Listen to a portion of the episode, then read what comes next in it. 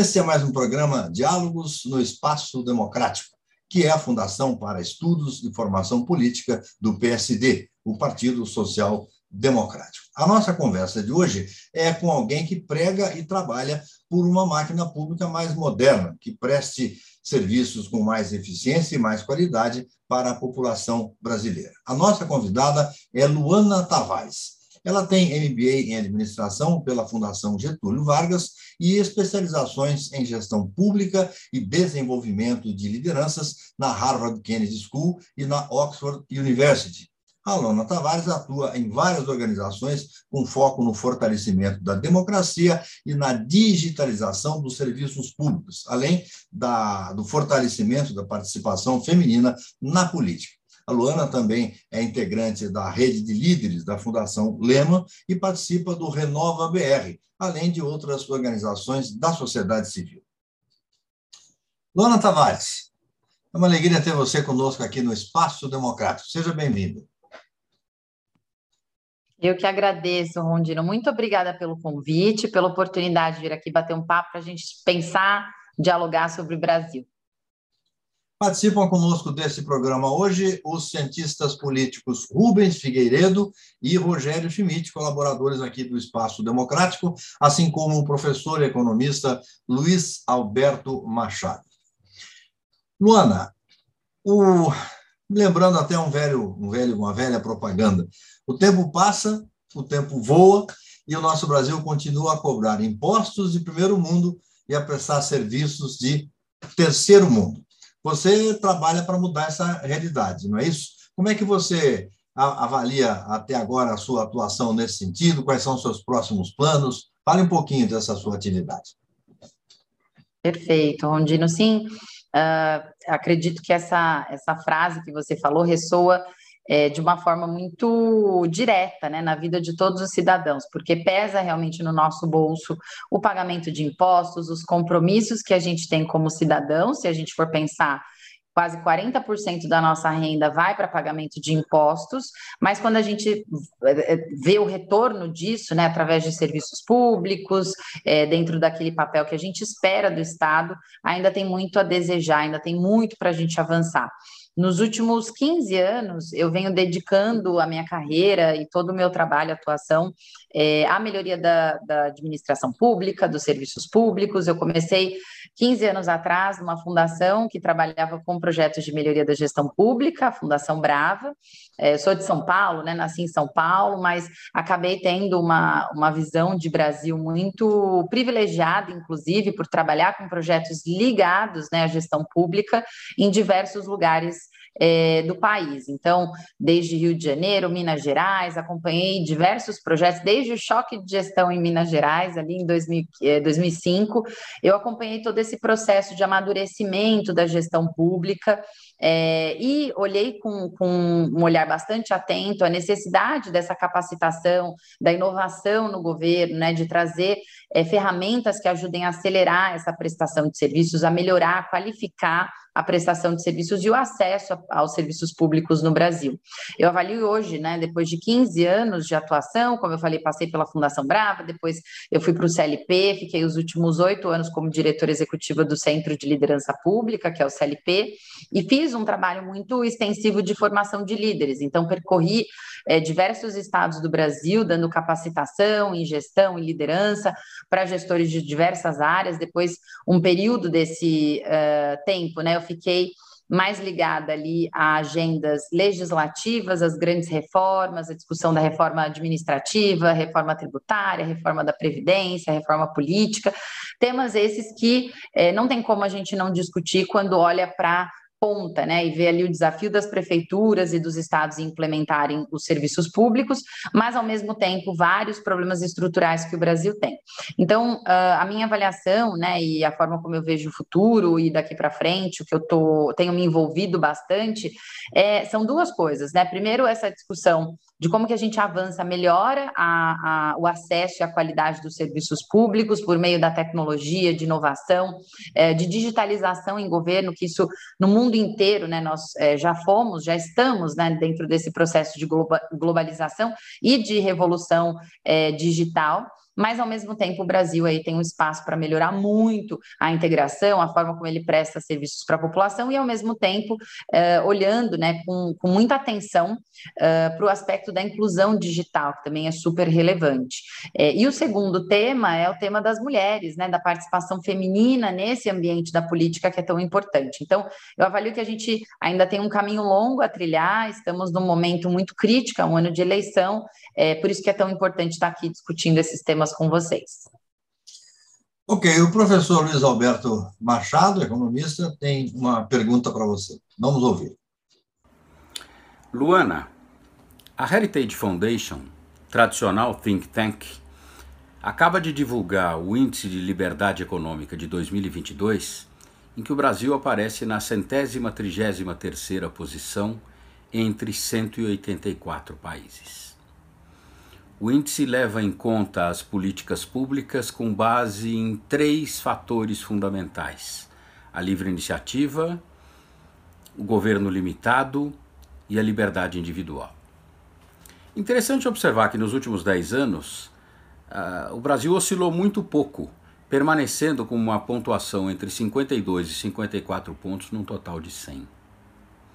Interessante também observar que países como Estônia, Letônia e Lituânia, que até 1990 estiveram sob o jugo da União Soviética, encontram-se hoje em posições muito melhores e suas populações têm uma renda média bem superior à do brasileiro.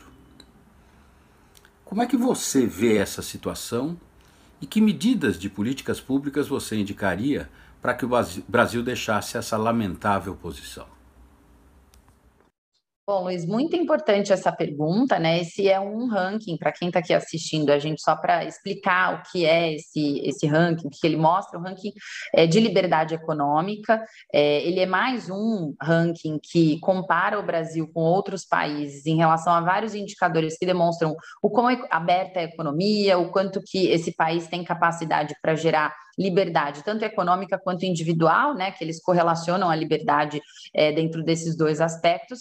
Nós temos diversos outros indicadores que também mostram é, alguns dos temas que eles abordam, né, como o Doing Business, como uh, o próprio ranking de competitividade dos estados que o CLP publica anualmente, enfim, várias outras publicações dessa mesma natureza. É um ranking que é bem Uh, tem uma reputação muito boa, ele é muito divulgado mundialmente, e o Brasil aparece ali numa posição é, ainda muito uh, ruim, né, entre mais de 170 países, a gente está ali na posição 143, então não é uma posição confortável e a gente não tem é, melhorado né, posições. Na verdade, a gente uh, não melhorou, outros países pioraram um pouco, por isso que a nossa posição teve ali uma mudança, mas o que é importante ressaltar é que uh, ele olha né, diversos aspectos em relação ao quanto que os países que estão sendo avaliados, eles estão implementando ações e mostrando resultados em áreas que são muito sensíveis para esse desenvolvimento econômico que na linha liberal, né, na, nesse, nessa avaliação de liberdade, garante uma liberdade maior individual, uma prosperidade maior para esses países. É, o Brasil, o que, que acontece? Né? Nos últimos anos, nós tínhamos uma proposta, um projeto, né, até pela eleição do nosso presidente atual, de implementar uma agenda liberal que era bastante robusta. Então, ali em 2018, né, tinha-se uma expectativa de que o Congresso, e com apoio dessa agenda é, do, presidente, ele aprovaria uma série de medidas e de reformas que destravariam a economia, reduziriam o custo Brasil, né, o chamado custo Brasil, que é o quanto que o Estado gasta, o quanto que ele consegue atrair de investimentos e, e crescer, né, reduzir dívida, aumentar PIB, aumentar a, a economia do país. E essas agendas, elas foram implementadas parcialmente. Então, quando a gente olha aí nesse retrovisor, a gente tem a reforma da Previdência, que foi uma reforma muito importante aprovada aprovada. Depois a gente teve o marco do saneamento, mais recentemente o marco do setor elétrico, algumas agendas que, que foram muito importantes, mas que elas não deram conta, né, até por conta da, da pandemia, é, enfim, de amenizar, de é, realmente ter um impacto grande nos indicadores mais sensíveis desse ranking, como, por exemplo, uh, o custo da, da, dívida pública, né, o quanto que ela consome do PIB, uh, isso tudo ainda continua muito alto, no Brasil já era alto, né, e se manteve alto, uh, e também as questões mais ligadas à, à segurança jurídica, a mudanças que, por exemplo, a reforma tributária poderia ter impactado bastante, né, em garantir uma previsibilidade maior em relação à carga de eh, tributos no Brasil, uma simplificação em relação a toda essa legislação tributária que o Brasil tem, que é tão confusa usa e que inibe muito né, a, a atração de investimentos. Então, tudo isso ficou estagnado. A reforma administrativa, a reforma tributária, outras discussões importantes que a gente tinha ali em relação ao gasto público, inclusive, não avançaram no Congresso. Então, é, além de toda a crise é, política que a gente é, tem tido nos últimos dois anos, principalmente aí com o avanço da pandemia também, o enfrentamento da pandemia, enfim, são sinais que foram mostrando né, nos indicadores resultados negativos, né, medidas que não aconteceram e resultaram nessa estagnação, uh, que não coloca o Brasil aí numa posição melhor nesse ranking. Então, essa é a minha avaliação, minha leitura.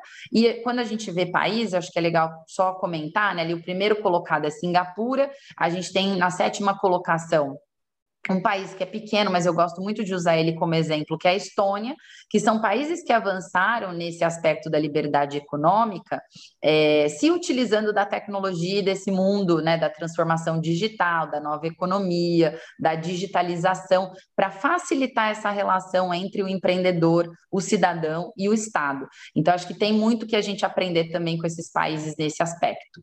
Então, você está falando aí da, da nova economia, esse é um tema que você tem trabalhado também, até mesmo em relação à questão do, do emprego para os mais jovens e tal. O que, é que você está propondo especificamente nesse setor?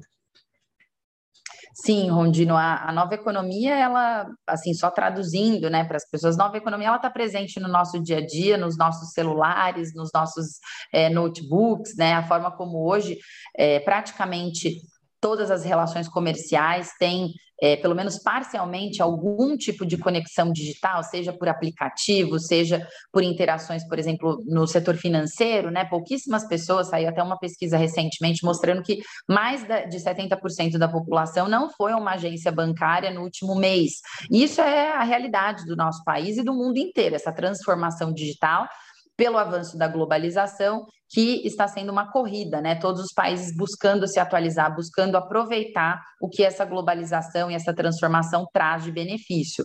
E quando a gente olha o mercado de trabalho, mais especificamente, que é o tema aqui da, da sua pergunta, é, a gente vê que no Brasil a gente ainda tem profissões dessa nova economia que estão demandando muito uh, um perfil de profissional que nós não estamos preparando, né? Essa desconexão entre o que o mercado demanda e o que nós estamos ofertando em termos de qualidade da educação e também qualificação dessa educação, né, qualificação técnica, é, estão desconectados, eles não estão se encontrando. Então, hoje, essa indústria que é mais ligada à tecnologia, que são é, aplicativos, as próprias é, indústrias atuais, né, que são mais densas, mas que estão se remodelando, sofisticando no sentido de trazer a tecnologia, elas demandam esse tipo de profissional. E hoje, quando a gente olha as políticas mais nacionais, estaduais, né, que estão sendo elaboradas para qualificar o jovem para essa entrada no mercado de trabalho, nós vemos que, por exemplo, o Pronatec, que é uma política muito importante, né, que foi criada justamente com esse sentido de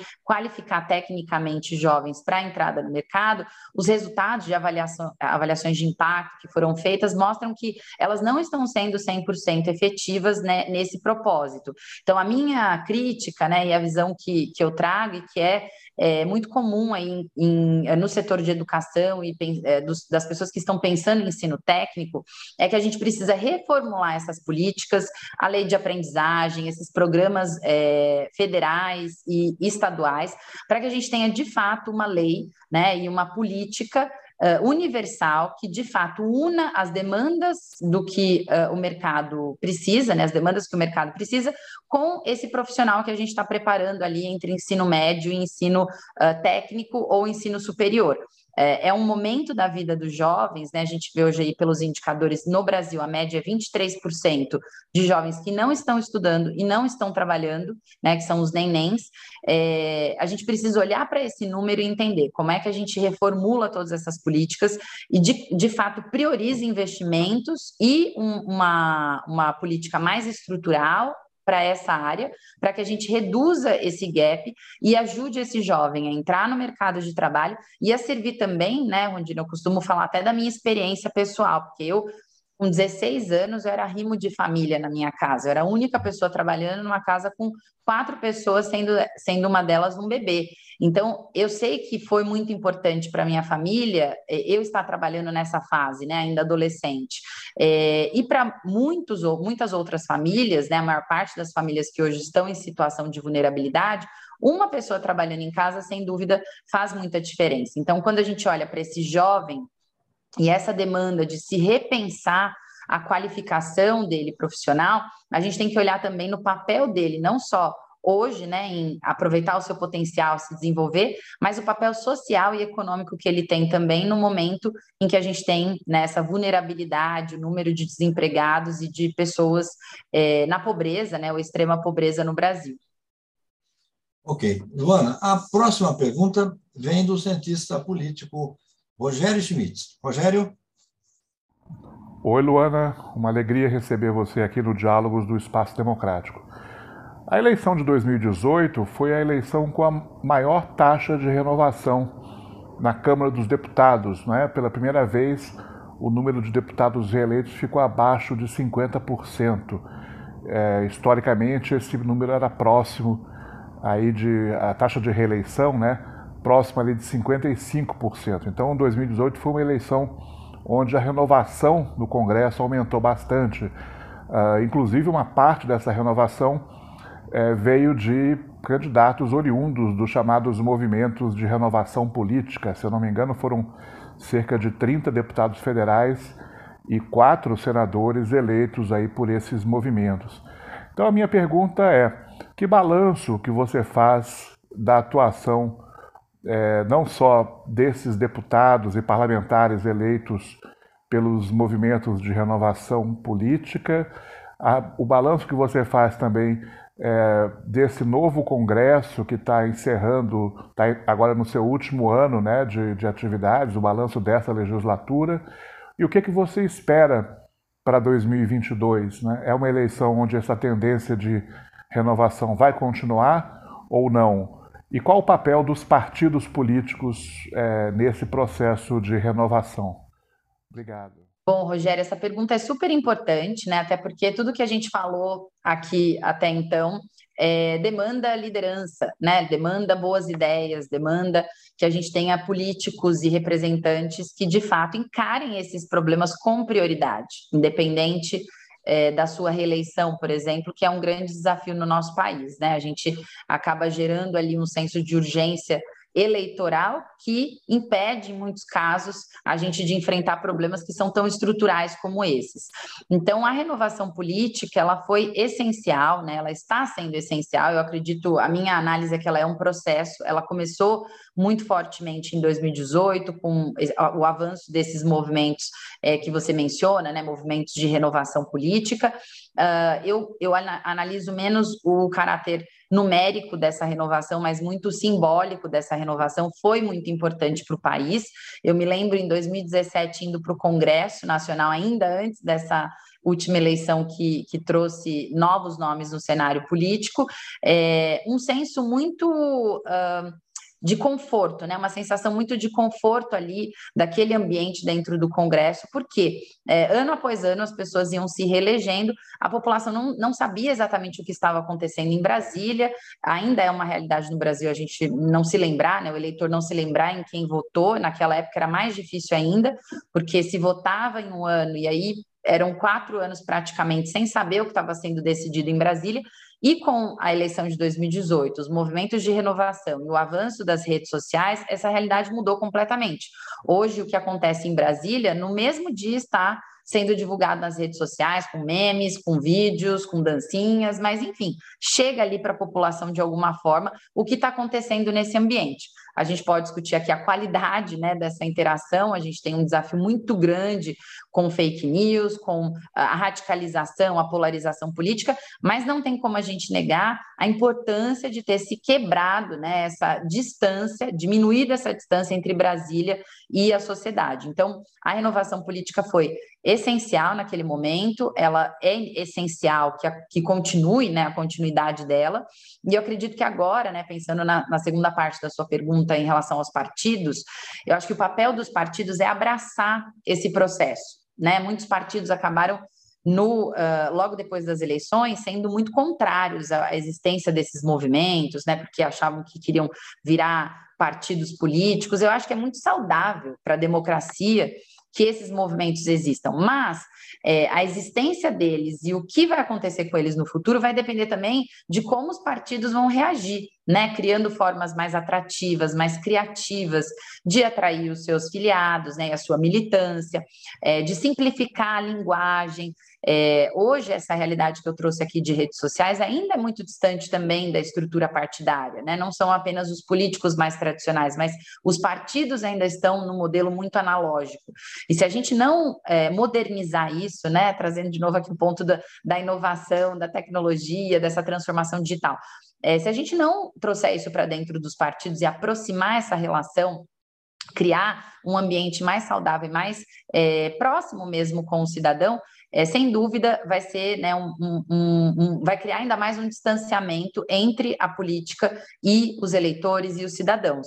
Então, acho que o papel dos partidos agora é abraçar esses movimentos de renovação, aprender né, com eles, aqueles que estão fazendo um bom trabalho. Tem vários exemplos no Brasil, Renova BR é um, mas tem muitos movimentos é, trabalhando com formação, capacitação de jovens rápidos, também faz isso, o próprio CLP ali, como gestores públicos, é, muitas organizações fazendo um trabalho interessante em que os partidos podem aprender e trazer essas iniciativas para dentro das suas estruturas, melhorando a forma como ele se relaciona com o seu eleitor, com seus candidatos, garantindo uma capacitação que é, também ajude a formar essa nova geração de políticos.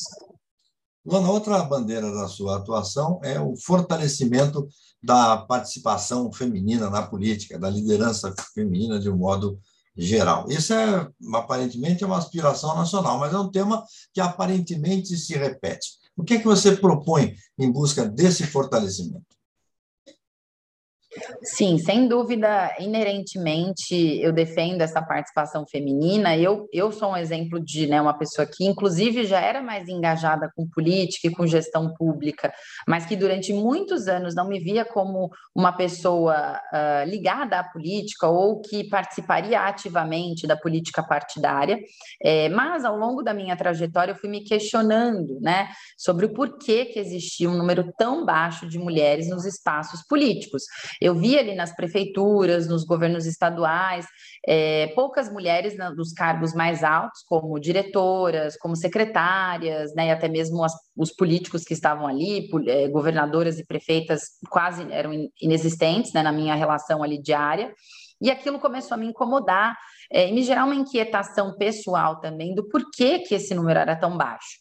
E aí foi durante o mestrado, né? Eu fiquei um ano fora fazendo mestrado em políticas públicas na Universidade de Oxford, e eu percebi que esse não é só um movimento nacional, é um movimento mundial, né, de é, essa diversidade, seja na política, seja no setor privado, em todas as áreas, a importância de você ter ali uma composição mais próxima possível do que é a sociedade, né, com mulheres, com homens, com pretas, com pretos, é, com pessoas diferentes para pensar em soluções, porque para que você se aproxime mais de uma solução é, aderente à necessidade de quem vai recebê-la, é, as pessoas que estão ali pensando fazem muita diferença, né? Tem um impacto muito grande nisso. Então, na política, isso tem uma correlação muito grande com os desafios que a gente tem em responder às demandas da sociedade. Sem mulheres, né? Hoje, ah, quando a gente olha os números, são 85% de homens, né? Na composição da, do Congresso, por exemplo, e 15% mulheres. É, quando a gente olha esse número, está é, tá clara a subrepresentação que nós temos, e subrepresentação democrática, inclusive, porque a democracia pressupõe essa participação representativa da sociedade. Então, foi aí que eu comecei a me questionar, onde, em relação a essa participação pessoalmente, né, me vendo também como uma liderança que poderia fazer a diferença na política é, e também estimular a participação de mais mulheres. Então, a minha é, proposta inicial, né, que foi o que eu fiz assim que voltei do mestrado, foi criar a Conecta, que é essa aceleradora de mulheres na política, que está trabalhando para capacitar e conectar mulheres que têm interesse em participar da disputa eleitoral, seja sendo candidatas ou assessorando candidatas, apoiando candidatas, de forma a criar essa rede de suporte e apoiar as mulheres com ferramentas para que elas tenham mais competitividade. Então, é, essa, essa foi a minha proposta inicial. Claro que tem diversos desafios aqui né, na questão das regras, dos mecanismos de incentivo, mas eu acho que esse momento da entrada das mulheres, a gente precisa de fato ter mais atenção também na sua qualificação.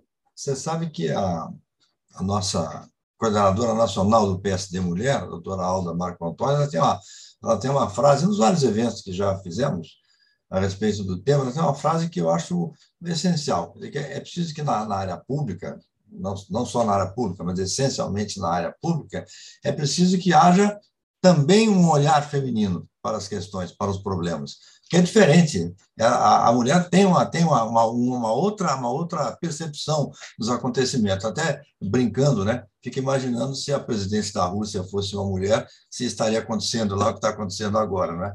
Falamos, onde nós falamos sobre isso hoje, né? Assistindo as notícias e vendo essa situação tão triste que a gente está vivendo.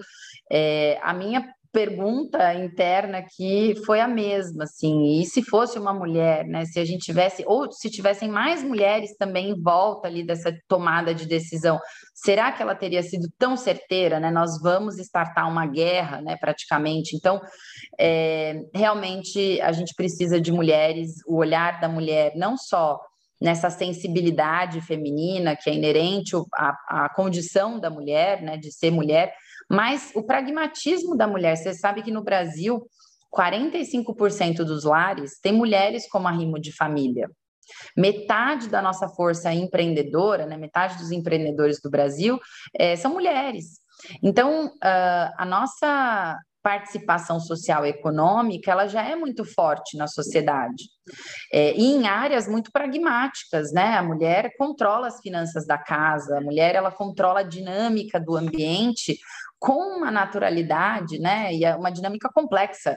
É marido, é filho, né? É, é saber se tem roupa, se tem mantimento, se, enfim, é, o recurso que tem vai dar para o mês inteiro, se não vai. É, então, é um, um, um, sistema de gestão, inclusive, muito complexo, e as mulheres têm essa capacidade por terem a flexibilidade, o dinamismo, além da sensibilidade humana, que eu não, não jamais diria que os homens não têm, mas que as mulheres, por essa, é, eu falo, né, metade do, do mundo são filhos e metade são mães. Então, é, é, importante a gente ter esse olhar que a mulher realmente ela vai olhar a condição humana com maior sensibilidade, né? Então, ela gera é, a humanidade. Então, acho que essa provocação do que está acontecendo na Rússia é muito pertinente, sim. Uhum. Perfeito. Nossa próxima pergunta vem do cientista político Rubens Figueiredo. Rubens, sua vez. Eu gostaria de abordar aqui a questão das, das administrações municipais. Outro dia eu vi uma apresentação de uma empresa privada sobre os projetos tecnológicos para a prefeitura. Eu fiquei realmente impressionado com a qualidade do, do trabalho e como é, é, esses instrumentos são capazes de melhorar é, não só a gestão, mas também o serviço nas áreas de saúde e educação, por exemplo. As prefeituras elas parecem muito preparadas para cobrar o cidadão, né? A nota fiscal eletrônica, por exemplo, é uma realidade. Por que, que essas iniciativas tecnológicas não se expandem para áreas como saúde, educação e segurança pública? Rubens, é muito importante essa pergunta e acho que bastante pertinente também quando a gente é, olha para as condições hoje, né, tecnológicas, o acesso à informação, tudo isso já está disponível e muitas dessas tecnologias gratuitas, inclusive, né, abertas para qualquer tipo de uso. Então, uh, eu acredito que tem dois fatores essenciais que impedem uh, hoje, né, pela cultura política do nosso país, que a gente avance nessa questão tecnológica, que a gente traga mais leveza na prestação de serviços. A primeira é que a gente ainda tem um fisiologismo, um clientelismo muito grande na, na cultura, né, na política brasileira. Então, quando você vê municípios ali pequenos, e nem precisa ir muito longe, né, isso acontece no estado de São Paulo, acontece em outros estados também, é aquela cultura é, de dependência, né, onde um político ele precisa né, manter essa relação próxima com o cidadão, de conseguir, né, por exemplo, ah, uma, uma, um atendimento na saúde ou a, a, uma vaga de creche é, ou simplesmente manter ali o contato para dar algum tipo de informação é, privilegiada, né, de acesso, uh, para que ele também consiga se reeleger. Então, infelizmente, a gente ainda tem essa cultura muito fisiológica é, de troca de favores, né? Então, eu te ajudo e você vai me ajudar na próxima eleição. Eu te dou isso e você vai me dar aquilo. Sem contar cargos, né, políticos, que a gente poderia ficar aqui uma hora só falando de exemplos negativos em relação a isso. É, contratações que são feitas sem o menor critério, simplesmente por um apoio político. Então, isso tudo prejudica muito a, a energia e a prioridade que se é dada para trazer formas de tornar o atendimento mais transparente, por exemplo, a transparência na fila do SUS. Isso seria o básico, a gente saber, né? Um cidadão é, agendar um exame ou agendar um, um iniciar um tratamento de maior complexidade e entender em que momento, em que número da fila que ele está, qual é o prazo para que ele seja atendido. É, então, tudo isso não acontece também por conta dessa cultura fisiológica, clientelista e, enfim, é, que acaba re retroalimentando e criando essa dependência. Um segundo fator que eu acredito que é mais técnico né, nesse caso, e aí dialogando e vivendo esse tempo todo que eu, que eu comentei com prefeituras, com governos, eu é, também me sensibilizo e eu sei que atrapalha muito, que é o que a gente chama de apagão da caneta.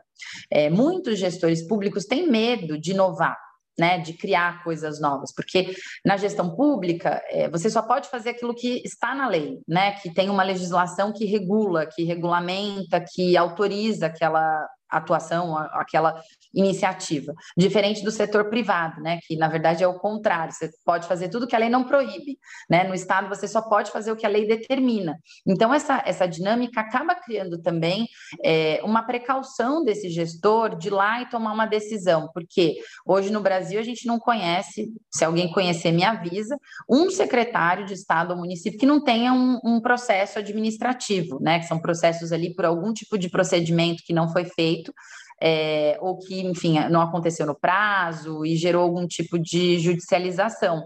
E eles pagam na física por isso. E essa segurança jurídica para o gestor público também é muito importante, é um tema discutido no Congresso, com inclusive o professor Anastasia, né, que foi, é senador, é, e na condição de senador, é, fez várias propostas para que se melhorasse essa lei, né, de, a lei de improbidade administrativa, que é a lei que dá esse arcabouço né, para discussão é, de compromisso uh, legal direto dos gestores pelos atos administrativos. Então, essa condição, né, essas amarras que a gente tem, além de toda a burocracia, que também acaba sendo em algum momento uh, exorbitante, trava o gestor na hora de inovar. Então, acho que esses dois aspectos são os que mais né, nos limitam nesse avanço, né, nesse avanço mais rápido de trazer tecnologias que melhorem o acesso e a prestação de serviços. Dona, eu acho que é, você é o que eu chamaria, costumo chamar de um excelente quadro político a essa altura, né, da sua atuação, mesmo que dentro ou fora de partidos, não importa. E um quadro de alta qualidade. Eu tenho certeza de que você vai prestar muito, muitos relevantes serviços para o Brasil se você continuar com o mesmo ímpeto na sua carreira. Quero deixar um espaço para a sua mensagem final aí.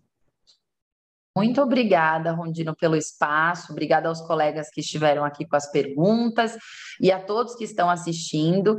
E a minha mensagem final é muito uma provocação para a gente pensar nesse ano de eleição. É um ano muito importante. Acho que o, talvez eu, né, pelo menos é, pelo que eu acompanhei da nossa história e ouço, né, pelo, pela continuação é, do desenvolvimento do nosso país, que esse é um dos anos mais importantes da nossa história. A gente tem um momento aí de eleição onde a gente vai poder decidir, uh, diante das opções que a gente tiver, que, enfim, vão se modificar, mas não só para a presidência da República, é, também para o Congresso Nacional e para as câmaras legislativas, assembleias legislativas, a gente tem uma decisão muito importante, que é quem estará lá nos representando. E eu gosto de fazer essa provocação também de que é tão importante quanto o presidente ou a presidente que nós escolhermos é, é o Congresso, por quê? O Congresso ele tem um papel muito importante em propor, mas também barrar iniciativas, barrar legislações, barrar medidas provisórias, que sejam, enfim, que é, venham a é, divergir do interesse da sociedade. Então, acho que é, puxar um pouco para essa atenção a como que a gente vai escolher esses representantes, estudar muito o histórico das pessoas, estudar muito as propostas, porque essa eleição vai ser realmente determinante para esse novo ciclo do nosso país. E a gente, sem dúvida, tenho certeza que todos que nos acompanham, todo cidadão brasileiro quer que a gente avance. A gente não pode mais estar preso ao passado, né? Aquilo que não nos trouxe até aqui em resultados diferentes. E eu tenho certeza que trazendo a transformação digital, a inclusão digital, a gente aproveitando todo esse boom tecnológico e também trazendo mais diversidade, mais mulheres para essa tomada de decisão pública, política, a gente vai estar tá dando passos importantes na, nessa direção. Então, é, conto com vocês nessa missão comum aqui como brasileira e para quem quiser continuar me acompanhando, é, eu estou publicando bastante conteúdo pelas minhas redes sociais. Meu Instagram é luana.tavaressp, e aí tem Twitter tudo mais, mas pelo Instagram vocês já conseguem acessar tudo. Muito obrigada novamente, Rondine, a todos os colegas aqui pela atenção e pela oportunidade desse bate-papo. Obrigado a você, Luana Tavares, e eu agradeço também aos nossos companheiros Luiz Alberto Machado, Rogério Schmidt e Rubens Figueiredo por essa participação aqui em mais esse diálogo no Espaço Democrático. E agradeço a você que sempre nos acompanha aqui. Até o próximo programa.